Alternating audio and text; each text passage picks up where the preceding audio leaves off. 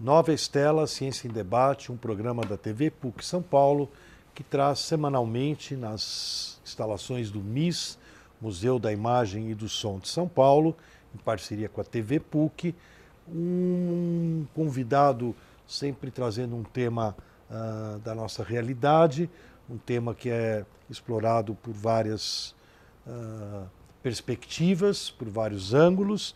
E hoje nós temos um autor aqui, um dos organizadores de uma obra bastante interessante da nossa editora da PUC, o livro Territórios do Torcer, depoimentos de lideranças das torcidas organizadas de futebol. O livro é organizado pelo Bernardo Buarque de Holanda e pelo José Paulo Florenzano, que está conosco aqui. Ele é coordenador do curso de Ciências Sociais da PUC São Paulo, professor do Departamento de Antropologia da PUC também, pós-doutor em Antropologia Social pela USP e já lançou pela Eduque em 2009 a Democracia Corintiana, Práticas de Liberdade no Futebol Brasileiro. E acho que, além do Territórios do Torcer, que nós vamos conversar agora, você lança mais um livro também na, nessa toada aí de refletir o futebol sobre o meu Santos. Essa é, é a ideia, né? Publicar o pós-doutorado, que foi realizado sobre as viagens africanas do Santos, e eu espero já no próximo ano publicar o trabalho. Então vamos lá, vamos começar pela novidade, né? O Territórios do Torcer, está aí nas livrarias, no site das, do e-commerce, da editora da PUC, na nossa livraria do campus, lá na Monte Alegre. É uma bela obra, está super bonito. E conta para nós que pesquisa foi essa, né? Primeiro eu queria saber assim, você tem o futebol como a tua marca registrada, o teu foco? Exato. Meu, todo o meu trajeto na, na academia é em torno da pesquisa sobre o esporte em modo geral, mas particularmente o futebol. E, portanto, no mestrado eu tive a oportunidade de fazer um trabalho é, sobre a rebeldia no futebol brasileiro, então destacando a figura do atleta rebelde, as relações de poder que o envolve, uh, o estigma que o acompanha, mas também quais são as questões que ele coloca né, em relação a esse modelo hegemônico do futebol brasileiro. E aí foi muito interessante porque esse trabalho pega desde o marco representado pelo Afonsinho, que foi um atleta da contracultura no final dos anos 60 início dos anos 70, pioneiro na luta contra a lei do passe, até a figura mais recente da, da rebeldia, é, personificada pelo Edmundo, na época do, da cogestão Palmeiras Parmalat. Então, esse foi um trabalho muito interessante que se desdobrou no doutorado é, na tese sobre a democracia corintiana. E a democracia corintiana, então, ela vai além da mera rebeldia, ela se coloca como um projeto alternativo de organização, seja da equipe, seja do, da própria estrutura do futebol, né? com mais participação do atleta, do torcedor, uma gestão mais democrática. É um movimento que, de fato, naquele contexto dos anos 80, é, se enquadrava dentro do processo de mobilização da sociedade civil brasileira. Que estava entrando na democratização. Exato. E, e essa entrada, ela não de, definia de antemão é, os limites do exercício da democracia, né? Então ali havia a esperança de colocar em prática uma democracia mais participativa, é? É, com um espaço maior de atuação dos agentes históricos. Depois da democracia corintiana, eu tive a oportunidade então de apresentar um projeto de pós-doutorado, que foi exatamente então o meu interesse a respeito da maneira pelo qual o Santos do Pelé era visto pela África. Porque eu acho que nenhum outro clube né, jogou tanto na África como o Santos do Pelé. Aliás, nenhum outro clube jogou no mundo inteiro como o Santos do Pelé. Né? Mas, particularmente na África, foram várias excursões por vários países. E então me interessou muito é, estudar o futebol brasileiro da perspectiva mais ampla é, do mundo globalizado. E esse é o trabalho que você ainda não publicou? Ainda não publiquei. Alguns capítulos já foram publicados, mas ainda está aguardando uma publicação. Antes da gente mergulhar aqui no Territórios do Torcer nas torcidas organizadas. Você já comentou comigo é, que o Santos tem até um grito de guerra que parou a guerra, né? E daí você falou que teria uma partida que o Santos fez. É, eu acho que naquele filme Pelé, Pelé Eterno, né? É, é apresentado como um fato, né? E você tem uma crítica a essa uh, então, José Luiz. Essa historinha.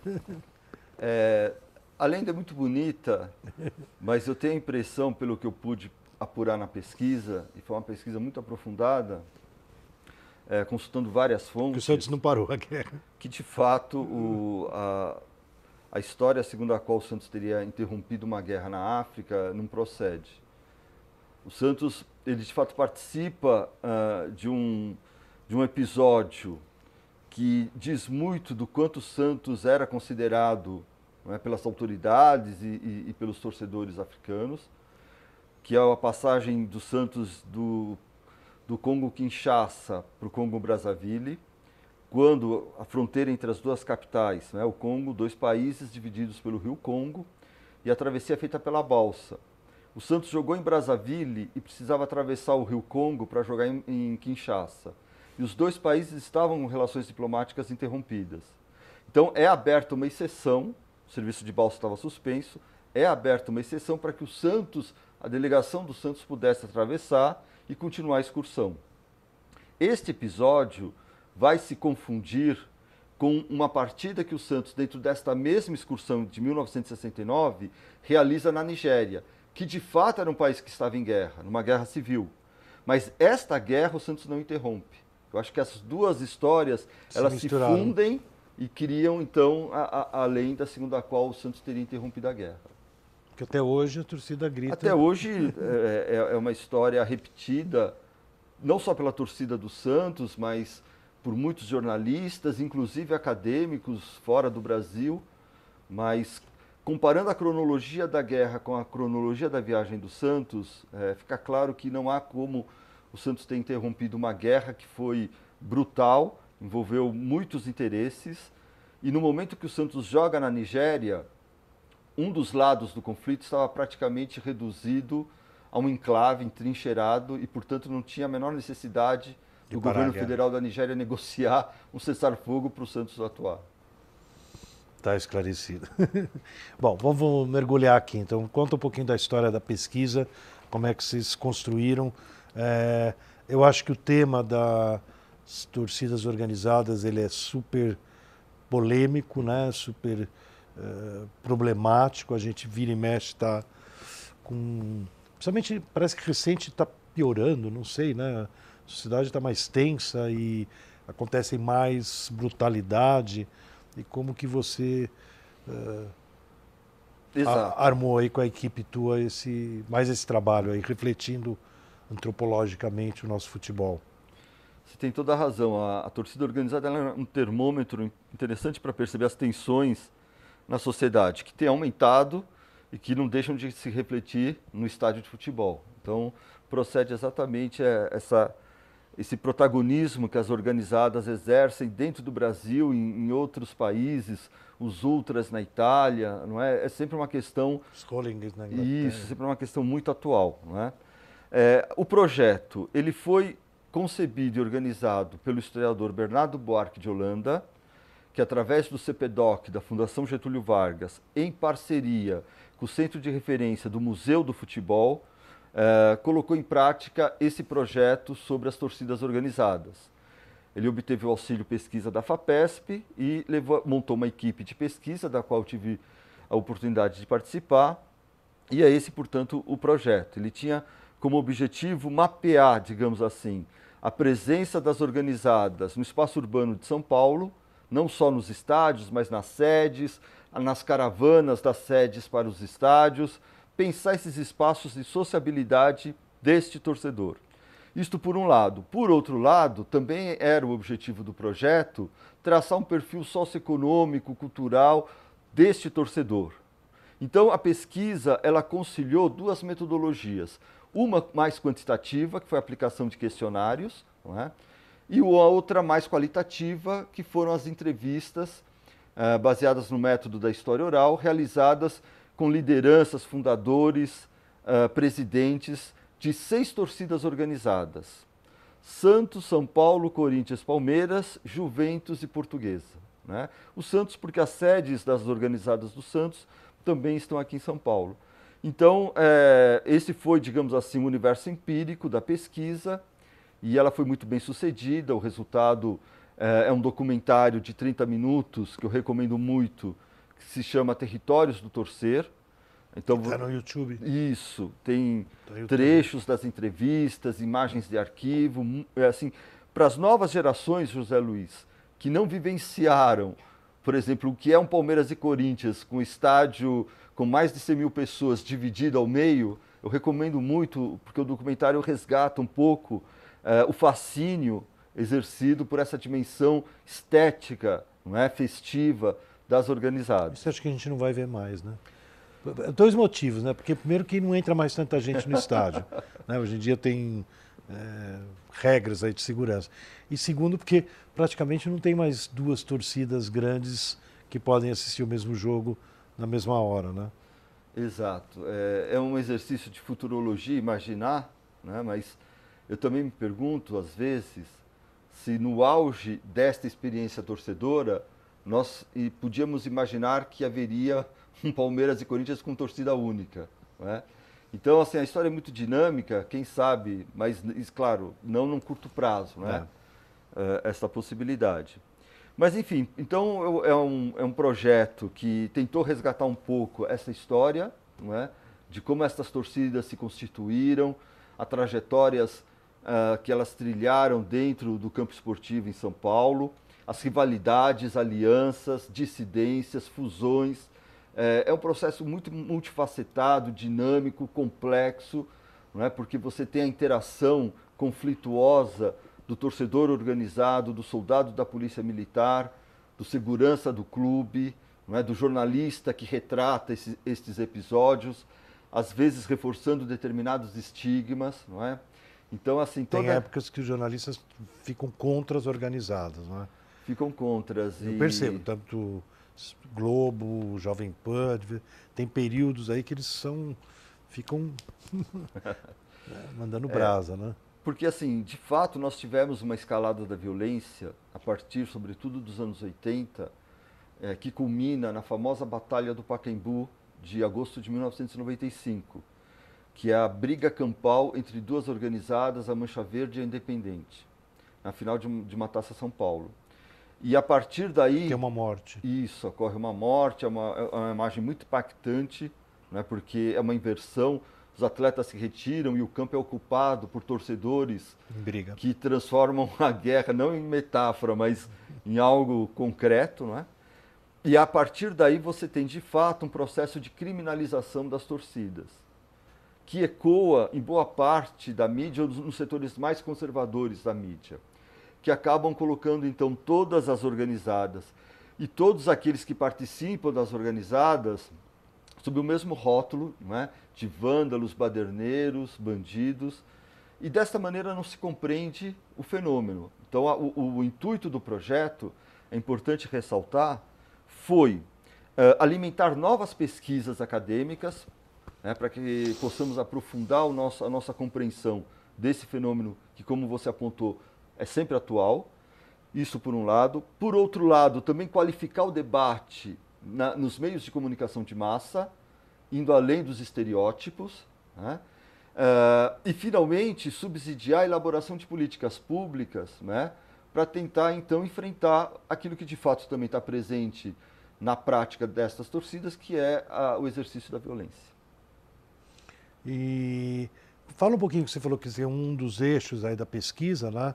Não lembro agora se foi da parte quantitativa ou qualitativa, é uma avaliação é, do perfil socioeconômico seria legal você falar um pouquinho, e também dessa função de sociabilidade da própria organizada, dá uma pincelada nesses dois tópicos que eu acho bem legal, né? Perfeito. É, de um modo geral, todos. Eu sempre, os... só, só para te falar uma coisa, sempre me chamou a atenção, né? Nos, eu gosto muito de um estádio sozinho. Né? Poderia né, só ligar, combinar, acaba encontrando um monte de gente, tudo, mas eu acho que uma das vantagens é você, eh, enfim, conhecer as pessoas, porque as pessoas falam muito no estádio, mesmo as pessoas mais tímidas, né? Você percebe dentro do, do jogo, pela partida, pela paixão, tudo vai se manifestar, né? Então, que você desse uma pincelada nesse aspecto sociabilidade e perfil socioeconômico, né? Que é um aspecto importante e também foi parte do, do interesse da pesquisa. Primeiro, mostrar esse contraste ao qual você se refere agora. A experiência torcedora nos anos 70 e 80 possibilitava a convivência e o encontro com classes sociais muito diversas.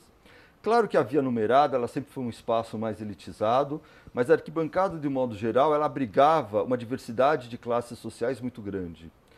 Com as novas arenas, indiscutivelmente você tem um processo de elitização né, daquilo que, eu, que antigamente era arquibancada.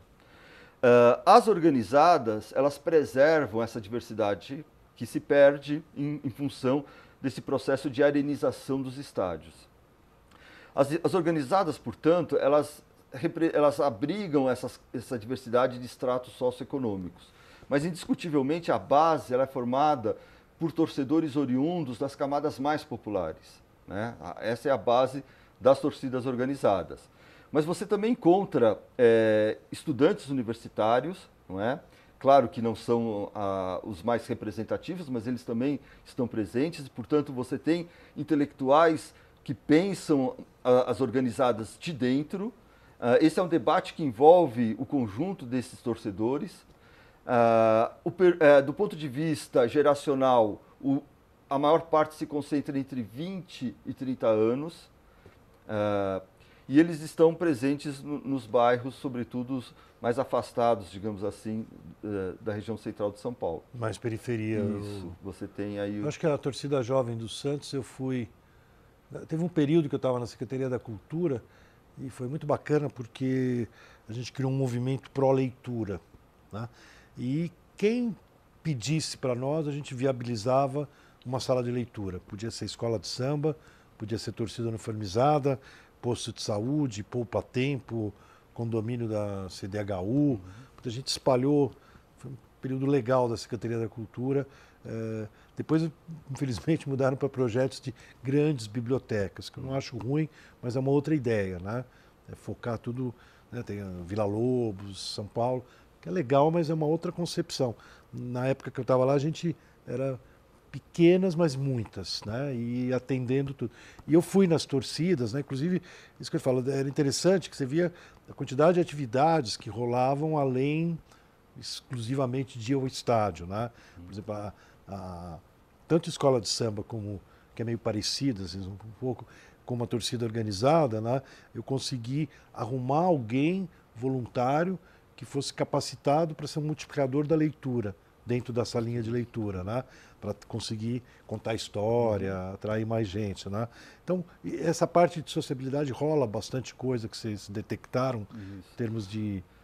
Então, você já antecipou, a, a escola de samba ela se torna é, um espaço importante né, na, na vivência das torcidas organizadas, inclusive como um, um mecanismo para contornar a criminalização. Então, assim, você tem torcidas que são pioneiras e desde a década de 70 estavam envolvidas com o samba, como é o caso da Gaviões da Fiel, mas ah, depois, nos anos 90, entram a Mancha Verde, a Independente, e ampliando, portanto, esses espaços de sociabilidade. É, então, assim, a, a, você tem uma, uma dinâmica cultural nas, nas, organizadas, José Luiz, que é importante resgatar, né, para justamente fugir do, do estereótipo de que todo torcedor organizado é um criminoso, é um vagabundo e assim por diante. Então, a Gaviões da Fiel promove debates, inclusive sobre a democracia corintiana. Ela participa e se articula com movimentos sociais, assim como a Mancha Verde tem a escola de samba.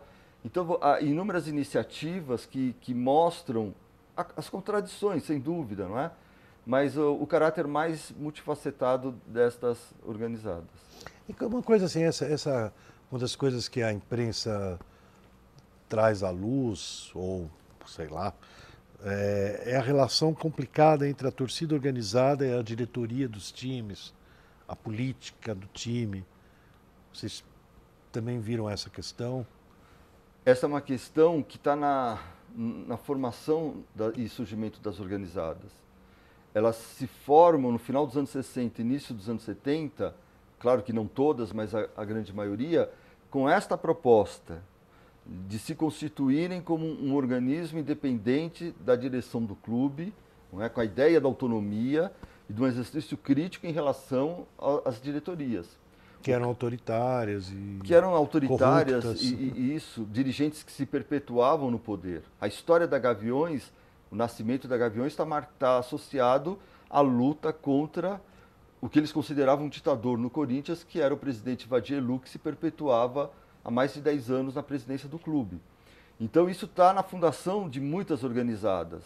É claro que no decorrer da história destas organizadas, elas vão estabelecer relações, uh, às vezes, promíscuas com, com as diretorias, elas vão entrar em acordo com as diretorias, mas depois vão recobrar a autonomia, vão retomar e resgatar o papel crítico.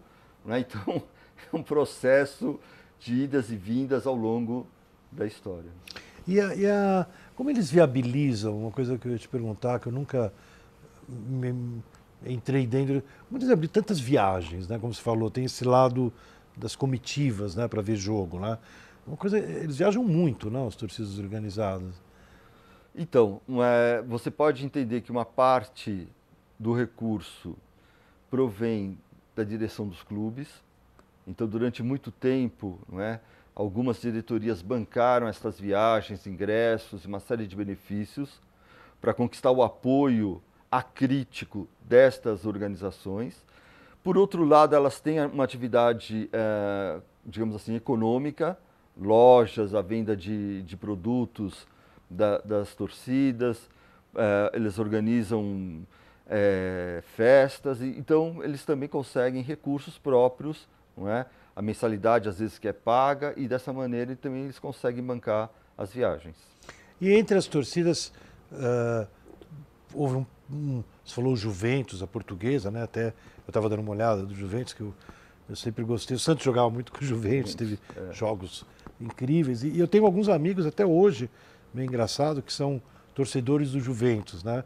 Juventus, coitado, acho que está na, na segunda, na terceira, né? Deu uma caída Isso. brava lá. Eu, eu fui na Rua Javali assistir jogo, fui na Rua Javali em festa, né? Tinha um salão de festa lá do clube. E há, há uma certa semelhança no padrão das torcidas ou se detecta algumas diferenças grandes? Existem aí elementos comuns, a todas elas, mas claro, também há, há diferenças significativas, é, inclusive desse perfil socioeconômico. Né? Algumas têm um, um contingente maior de, de, torcedores de classe média em relação a outras. Né? Você também pode pensar assim. É, existe também, digamos assim, um posicionamento mais político, né? crítico de algumas torcidas em relação a outras, mas o, o caso do Juventus na Rua Javari é, emblemático e, e, o Juventus, na verdade, simbolizou e tem simbolizado uh, um slogan de resistência a esse processo ao qual eu me referia de arenização, que é o slogan contra o futebol moderno, não, é? ao futebol moderno. Então a, a Rua Javari ela se transformou no símbolo desta resistência, de um clube que não foi, digamos assim, capturado por essa lógica sobre, é, exclusivamente econômica, não é? é? de tornar o futebol uma mercadoria e converter o torcedor é, num cliente. Então, assim, há, de certa maneira, se você quiser pensar assim, é um certo romantismo né? em torno da imagem do, do Juventus. É, porque depois até da Copa a gente virou o padrão FIFA, né? Que, exato, é, um, exato. que é uma coisa que me chocou muito. Eu, eu, eu, já tinha visto isso, eu fiz a pós-graduação em Montreal e eles foi um período que Montreal comprou um time da Filadélfia. Lá eles compram um time, é. né? Compram tudo. Né? Franquia, né? Franquia. E levou o time uh, eh, para Montreal, mudou até o nome do, do Philadelphia Furies, virou uma, uma, uma, é um nome indígena, Mandiac lá, de Montreal. E, mas quando eu fui no estádio eu percebi assim, não tinha arquibancada, né? Eu era acostumado do Morumbi, Paquembu, eu fiquei procurando onde é que era arquibancada e já era o padrão, era um estádio que era de beisebol, de futebol, fazia o futebol americano e tal, mas ele não tinha arquibancada. Todos os lugares eram numerados e bonitinhos tal, né? Esse é que fez uma grande diferença, né? Do que você está falando, né? Fez. É, é, uma nova era, é uma nova maneira de vivenciar o futebol. Uh, e, e, os torcedores organizados, eles dizem que é uma maneira de baixar a temperatura é? da, da, da, festa esportiva. No caso de São Paulo, é, o, o, impacto dessa mudança é muito maior em relação até outros estados brasileiros, porque aqui você tem uma série de proibições, como de, o uso de bandeira. Né? É, então, assim, há um cerceamento muito grande à expressão destas organizadas na produção da festa. E é uma contradição, porque a festa canalizava boa parte do interesse, da energia uh, dessas torcidas. E agora, sem poder organizar essa festa, né, talvez eles se dediquem mais a agendar brigas no metrô e estações de trem. Então é um paradoxo. Né? A festa ela era um ritual importante e que engajava o torcedor. Expressava a sua, Exato. a sua violência, talvez de outra forma. Né? Então você não eliminou a violência e suprimiu a dimensão festiva. Muito legal. Estamos aqui com o José Paulo Florenzano.